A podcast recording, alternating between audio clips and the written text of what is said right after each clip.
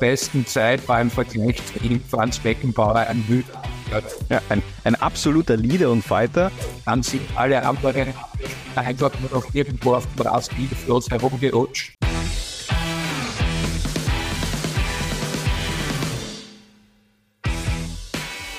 Er ist der Politexperte Österreichs, aber auch ein eingefleischter Sport- bzw. Fußballfan und daher auch heute bei mir in der Ansapanier zu Gast. Meine Damen und Herren, ich bitte um einen virtuellen Applaus für den wunderbaren Universitätsprofessor Dr. Peter Filzmeier. Guten Tag und wie geht's Ihnen? Mir geht's bestens. Danke für die Einladung. Aber das Doktor und Co. bitte ganz schnell weglassen. Erstens bin ich kein Zahnarzt und da klingt's ein bisschen. Und zweitens bin ich mir reiner Fußballfan. Das heißt, ein Laie von den vielen auf der Tribüne, die wir ja alle wirklich Experten sind. Sehr gut. Äh, Sie werden uns heute Ihre persönliche Traumelf, Schrägstrich eben Ansapanier präsentieren. Dafür bräuchte ich vorab noch zwei Informationen von Ihnen. Äh, einerseits, welche Formation schicken Sie aufs Feld und andererseits, in welchen Trikotfarben agiert Ihre Elf heute? Die Trikotfarben sieht man an meinem Shirt. Das ist für andere eine Fußballmannschaft. Für mich ist es einfach Barca mehr als ein Club. Und meine Ansatzpanier steht da mit dem Zusammenhang, nämlich im Tor schicke ich aufs Feld Subisaretta. Und jetzt muss ich einen Spoiler machen, dass nicht allen erst am Ende auffällt. Alle Spieler haben irgendwann einmal beim FC Barcelona gespielt. Das war mein subjektives Auswahlkriterium. Seine Auswahlkriterium übrigens 54 Jahre jung.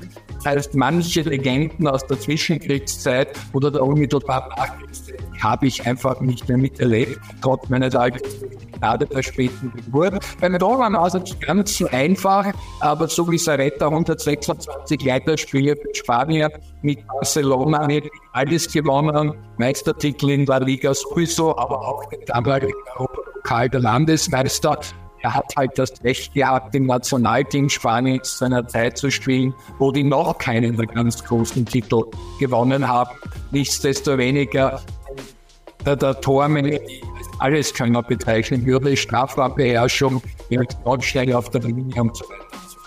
Sie haben schon angekündigt, beziehungsweise auch schon angesprochen, es war schwer, äh, die Torhüterposition zu entscheiden. Da hat ja Barca auch andere Optionen geliefert in jüngster Vergangenheit mit Victor Valdez und Marc-André Ter Stegen. Warum haben Sie sich dagegen entschieden, gegen diese zwei?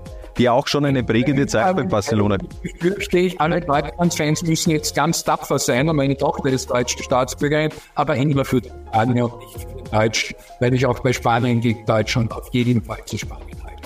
Ja, da sind wir schon zwei. Würde sagen, äh, wir machen gleich weiter mit der Verteidigung. Der, der Torhüter, der steht äh, bei der Dreierverteidigung. Wer macht den Libero bei Ihnen? Also ich habe mich für ein altmodisches Modell mit einem Libero entschieden, mit Ronald Koeman. Nicht ganz leichten Herzens, weil er war zugegeben nicht immer ein Sympathieträger. Und jetzt bei aller, ich möchte zu jener Mannschaft, die gegen Deutschland spielt, fast egal, wer das ist, den Hintern mit einem Trikot sollte man sich trotzdem nicht auswischen. Und genau das hat Ronald Koeman einmal im Siegestaumel gemacht. Und das lehne ich natürlich nicht ab. Aber er war der Carsten derjenige, der die Abwehr meisterlich organisiert hat. 88 Tore in 264 Pflichtspielen, unfassbare Bilanz eben auch als Verteidiger. Machen wir weiter in der Verteidigung. Wer steht neben Ronald Koeman als erstes? Sowohl vor ihm als auch rechts. Ich habe eine gewagte Dreierkette steht Puyol. Der ist bekannt natürlich als der klassische Innenverteidiger oder historisch gesehen Vorstopper, hat aber, was vielleicht weniger die Leute wissen, auch rechter Verteidiger sehr erfolgreich gespielt. Und er ist einfach ein Begriff von Barca, weil er allein durch Krankheit für den Zusammenhalt der Mannschaft gestanden ist. Er war nicht das gottbegnadete Talent, wie das gesamte Barca-Mittelfeld, geschweige denn ein Lionel Messi. Er war das Musterbeispiel trotz allen technischen Könnens des harten Arbeiters, des Kämpfers, der immer mit vollem Einsatz dabei war seine Leistung durchbracht hat und kann natürlich auch noch einmal dieses Kopftor bei der Weltmeisterschaft in Südafrika, Puyol gegen geschossen hat. Ja, schon allein damit gehört der dazu. Ja, ein, ein absoluter Leader und Fighter. Äh, ich finde es ja ganz interessant, der hat bis zu seinem 27. Lebensjahr hat er keinen einzigen Titel gesammelt. Äh, dann kam die Messi-Ära und zehn Jahre später hat er 23 Pokale in seiner Vitrine. Also da hat natürlich auch der Messi-Faktor eine, eine Rolle gespielt. Dazu später aber mehr. Eine Position haben wir noch offen in der Dreierabwehrkette. Wer bekommt die? Die bekommt Piquet Begründung überflüssig zu der besten Zeit beim Vergleich zu ihm, Franz Beckenbauer, ein Müde von Piquet, das genügt als Begründung. Verstehe ich. Äh, Piquet auch, ein, ein, Kind von La Masia, ähm, einer aus der Talentschmiede Barcelonas. Wie talentiert war eigentlich der junge Peter Filzmeier? am Fußballplatz. Ilsmeier hat fast Fernsehserien klischee-mäßig einmal beim Kaisermüller SC in Knabenmannschaften gespielt, äh, mit gar keinem großen Talent, mit viel Spaß aus der Sache.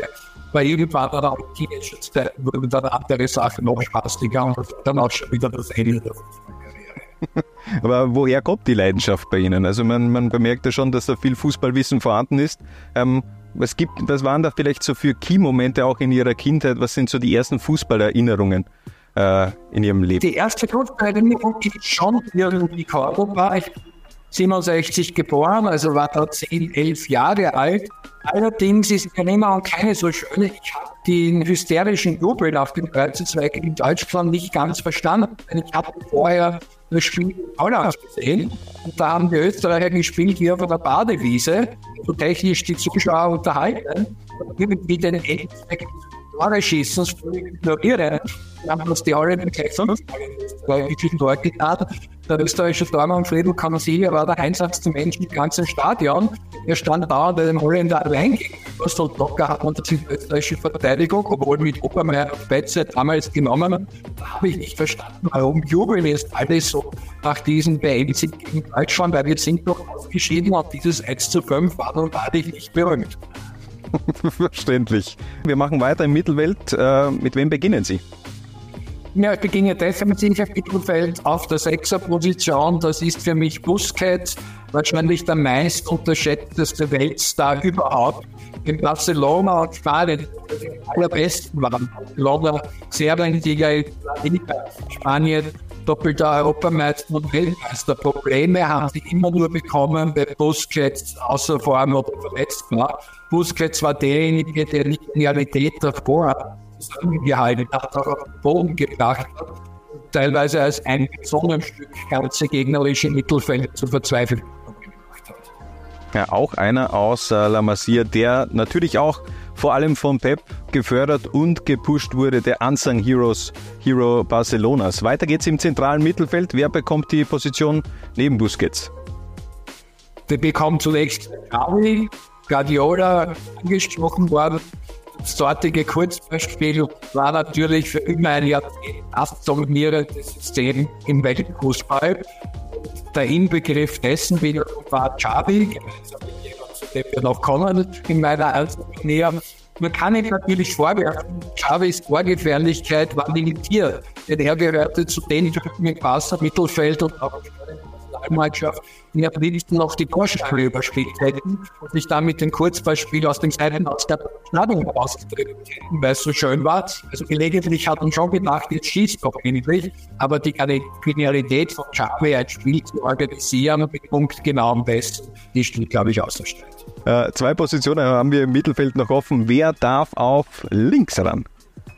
Da spielt Iniesta. Es hat einmal ein Mitspieler von Iniesta meiner Erinnerung war es Rakitic gesagt, ich glaube, eine Frage zu Ronaldinho. Vergessen Sie Ronaldinho. Ich will mit Ihnen über Iniesta sprechen. Denn Iniesta hat das Gleiche, nur besser ohne Glimmer. Macht das einfach ruhig und leise. Und übrigens da jetzt ein Respekt vor den Realfans, als Barcelona im Klassiko immer der Unterfall gewonnen hat. Iniesta ein Tor sogar schon schlicht einfach eine Traumleistung geboten hat, haben sie im Standing Ovations einen Abgang äh, gezollt. Und das fand ich einfach wirklich großer Bewunderung, ganz, ganz, ganz toll, weil er war objektiv so vielen Tagen einfach großartig. Ich glaube, der hat noch ganz viel Kredit bei den spanischen Fußballfans aufgrund äh, des entscheidenden Tors natürlich auch 2010 im Finale gegen die Niederlande äh, bei der Weltmeisterschaft. Ähm, Sie haben vom Klemmerfaktor gesprochen das war natürlich schon auch trotzdem wichtig damals in den Nullerjahren mit Ronaldinho, mit Eto'o, mit Ibrahimovic. Ähm, warum schafft es zum Beispiel ein, ein Ronaldinho, darf ein bisschen spoilern, nicht in ihre Ansapanier? War ja schon sehr prägend eigentlich auch zu jener Zeit. Erstens, ich habe es dazugegeben, gleich am Anfang unseres Gesprächs, ich bin Laie, aber man elf Spieler aufstellt, das weiß ich schon da. Ich nicht 20 oder 30 auch nicht entscheiden durfte. Das hat dazu geführt, dass Ronaldo, dieser Portugieses, war der wirkliche Ronaldo aus Brasilien, der relativ kurz bei Barca gespielt hat, aber da unglaublich viele Tore geschossen hat, dass er die Romario ein genialer Stürmer es nicht geschafft haben, für die Wahl nicht und eben auch Ronaldinho, aber auch bei mir, dass es zu viel Kämmer war, weil Talent und Möglichkeit einfach zu wenig viel auch gewonnen hat. Auch wenn wir alle Spieler der Weltmeisterschaft damals von Korea und Japan waren, da gibt es einfach so viele noch Da wäre uns einer kommen. Machen Sie gleich weiter. Eine Position fehlt noch. Ich weiß, wer es ist. Ich äh, freue mich jetzt schon drauf weil ich ein bisschen noch ein Fanboy von äh, ihm bin. Also, wer fehlt noch in, im Mittelfeld? Ich vergebe seit vierten Platz im Mittelfeld. Er hat als rechts fast als 16-Jähriger begonnen. Lionel Messi, Messi, der größte aller Zeiten, was immer Dilettanten da anders sehen mögen. Weitere Erklärungen braucht es einfach nicht. Und er wird immer egal wo er Sehe ich auch. Wie sehr schmerzt es, äh, als er nach Paris gegangen ist? Da habe ich bei vielen Fußballfragen natürlich zwei Seelen in meiner Brust oder Herzenschlag. Dort bin ich gespaltene Persönlichkeit. Als Barca-Fan sage ich natürlich, Messi darf man nie gehen lassen. Als Analytiker anerkenne ich erstens eigentlich ein Jahr früher.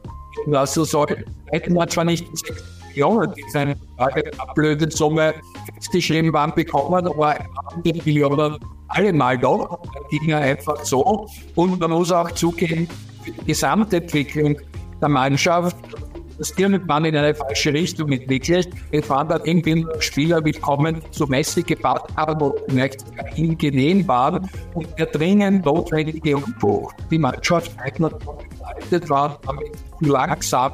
Der hätte mit Messi sich wahrscheinlich weiter verzögert und gegen Ende der Karriere jeden Fußballer in den 30er Jahren, da wäre es vielleicht schon einige Jahre zu viel, dass Messi dort noch gespielt hat. Aber wenn ich die Frage mit dem Herzen beantworte, Messi so als 45-Jähriger noch entstanden. Als Fußballfan ist schwer, ein Mist zu sein, aber man muss auch sagen, die Messi-Ehre war traumhaft. Danke für so viele wunderbare Jahre, auch wenn es vorbei ist, bei Herzen den Augen haben.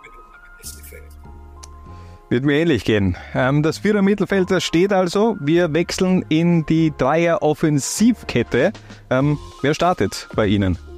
Also rechts vorne stelle ich jemand auf als Anerkennung zum zweiten Mal schon in diesem Gespräch gegenüber den Real-Fans, aber auch voll Scham ausnahmsweise über meine Barca-Fans. Den rechts außen, der musste Messi ins Mittelfeld spielt Luis Figo, einer der wenigen Spieler, die sowohl bei Barca als auch bei Real Madrid gespielt haben. Als er aber den Wechsel vollzogen hat und mit Real Madrid zurück Camp Nou ins Stadion von Barcelona kam, wurde er nicht nur ausgepfiffen, sondern mit Gegenständen beworfen, unter anderem auch mit einem blutigen Schweinekopf.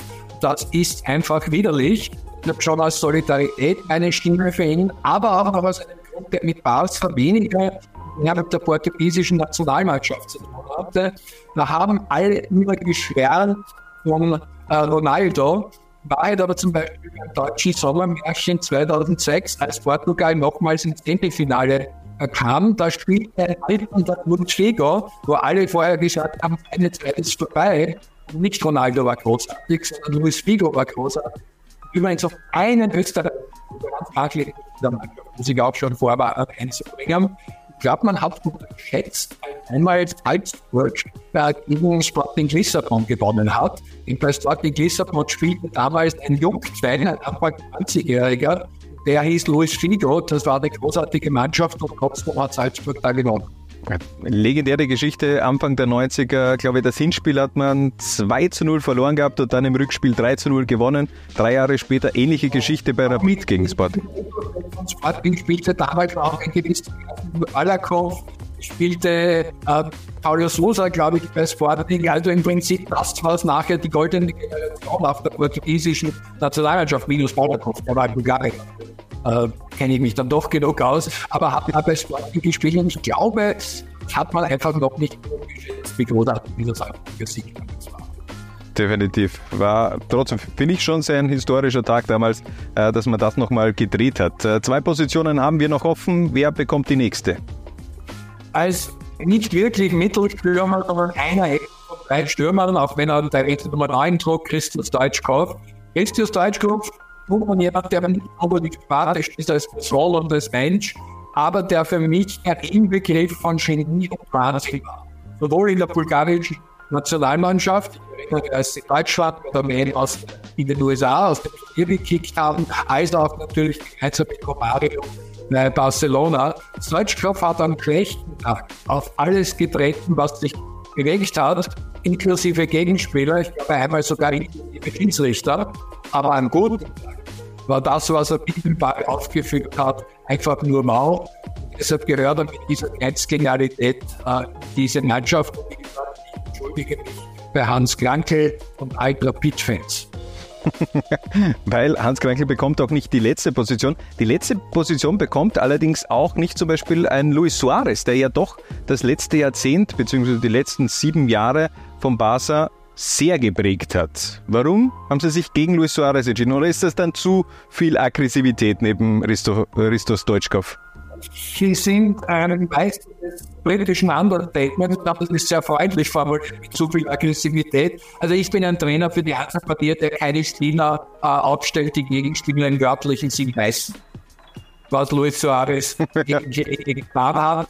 Ich anerkenne das, was mal Frank Lampard, später auch Trainer ja in England, aber doch als Spieler gesagt hat, es gibt keine Lösung gegen Luis Suarez. Da war er nämlich noch Mittelstürmer beim FC Liverpool äh, und dortiger Torschützenkönig der Premier League. Ich anerkenne, der Torschwader ist geworden Luis Suarez, aber er macht halt Meister des Platz für ihn. Auch jener, der eine abgeändert hat, spielt bei mir links außen. Vielleicht seine beste verletzungsbedingt nicht bei Barca gehabt, Thierry Henry. Aber wenn Thierry Henry links außen zu seinen Sturmläufen, egal ob für Frankreich oder Barca, angesetzt hat, dann sind alle anderen einfach nur noch irgendwo auf dem Rasenspiel für uns herumgerutscht.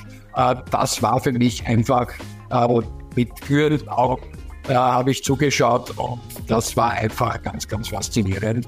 Und äh, es zeigt sich eben großartig, äh, die Mannschaften von immer waren. Es hat auch keine Platz in meiner Herzen verliert, vielleicht auch aus Gründen, aber der hat ja da auch nicht gespielt, war nicht gut genug. Ich hätte gerne ein Anteil Afrikas, äh, ja, jetzt so Samuel Eto'o in die Hamza-Turnier gekommen. Die auch bei Basler gespielt. Touré ist ein bisschen aus seinem Konflikt mit Guardiola gescheitert, aber Eto war Teil dieses Dreiersturms Eto, Eto, Riami.